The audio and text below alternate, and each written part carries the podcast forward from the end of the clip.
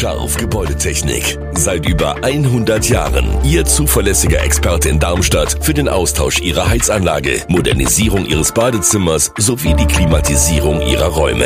Erwarten Sie mehr von uns, als Sie es gewohnt sind. Scharf Gebäudetechnik.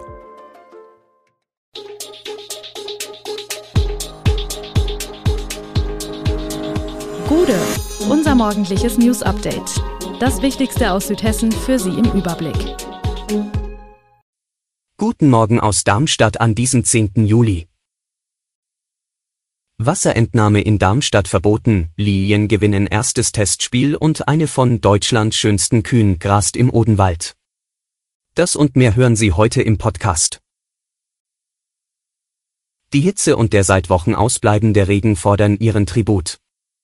Wie auch im vergangenen Sommer sieht es düster aus in Darmstadts Bächen, selbst der Darmbach ist trocken gefallen, obwohl sich die Natur im niederschlagsreichen Frühjahr etwas erholt hatte. Auf die Trockenheit reagiert auch die Stadt Darmstadt. Aufgrund der anhaltenden Trockenheit und der niedrigen Wasserstände hat die Stadt eine Allgemeinverfügung zur Beschränkung der Entnahme von Wasser aus oberirdischen Gewässern erlassen. Sie gilt seit 21. Juni. Die Entnahme von Wasser aus Bächen, Teichen und Seen ist danach untersagt. Weiterhin zulässig sein das Tränken von Vieh sowie das Schöpfen von Wasser mit Handgefäßen im Rahmen des Gemeingebrauchs. Solange der Sommer heiß und trocken bleibt, appelliert Umweltdezernent Michael Kolmer an die Bürgerinnen und Bürger, Wasser zu sparen. Das könnte Autofahrer noch eine Weile beschäftigen. Am Sonntagnachmittag sind Teile der A3 zwischen dem Wiesbadener Kreuz und Raunheim sozusagen geschmolzen. Gegen 14 Uhr wurden mehrere Fahrzeuge beschädigt, nachdem sie auf der Fahrbahn in Richtung Würzburg ins Rutschen gekommen waren. Die Ursache war laut Polizei dann schnell gefunden, durch die Hitze und den Verkehr wurden die Dehnungsfugen der durch die Baustelle verschobenen Fahrstreifen dermaßen beansprucht, dass sie nahezu flüssig wurden. Die beiden linken Fahrstreifen mussten auf einer Länge von zwei Kilometern gesperrt werden. Der Sonntagsverkehr staute sich ungefähr zehn Kilometer bis Niedernhausen zurück. Die Autobahnmeisterei arbeite mit Hochdruck an einer Lösung, heißt es. Wie lange es zu Behinderung kommen kann, ist unklar. Der SV Darmstadt 98 hat das erste Testspiel in der Vorbereitung auf die kommende Bundesliga-Saison deutlich gewonnen. Die Lilien siegten bei bestem Wetter mit 10 zu 0 beim Odenwälder Alligisten SG Bad Königzell.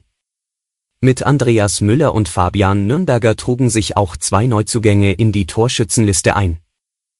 Man habe mit ein paar Anlaufschwierigkeiten ein vernünftiges Spiel gezeigt, so Liliencoach Lieberknecht, dem die Schnelligkeit im Passspiel seiner Mannschaft nicht so gefiel.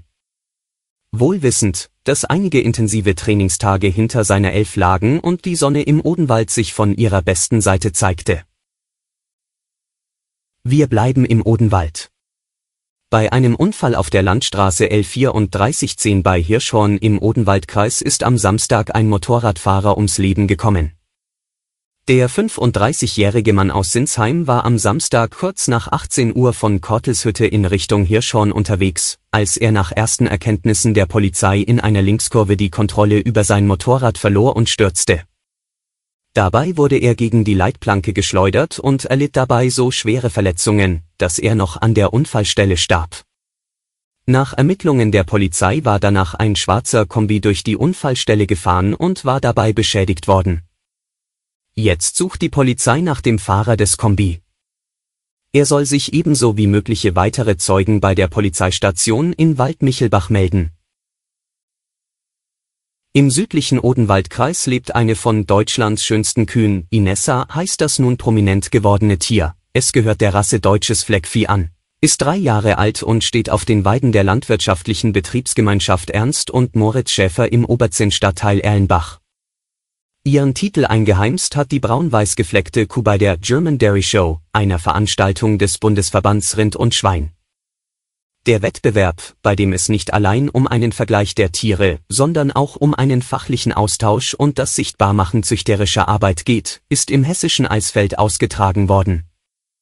Dabei stellten sich 183 Betriebe mit zusammen 267 Schaukühen dem Urteil der Preisrichter. Zum Schluss eine Meldung, die Pendler kaum überraschen dürfte. Die S-Bahnen im Rhein-Main-Gebiet haben ihr Pünktlichkeitsziel auch in den vergangenen Monaten deutlich verfehlt. Im Schnitt lag die Pünktlichkeit bei rund 88 Prozent, wie der Rhein-Main-Verkehrsverbund, RMV, mitteilte. Dies bedeutet, dass im Schnitt von 100 Bahnen 12 ihr Ziel nicht zur vorgesehenen Zeit erreichten. Dies ist weder eine Verbesserung noch eine Verschlechterung, der Wert liege auf Vorjahresniveau, erklärte der RMV. Als verspätet gelten in der Regel Züge, die mindestens sechs Minuten überfällig sind.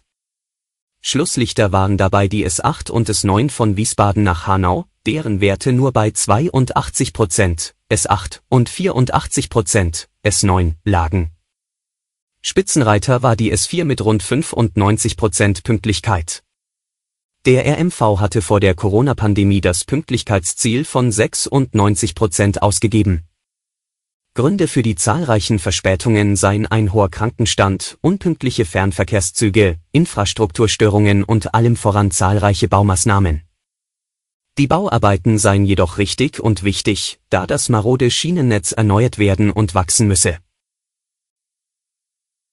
Alle Infos zu diesen Themen und noch viel mehr finden Sie stets aktuell auf www.echo-online.de.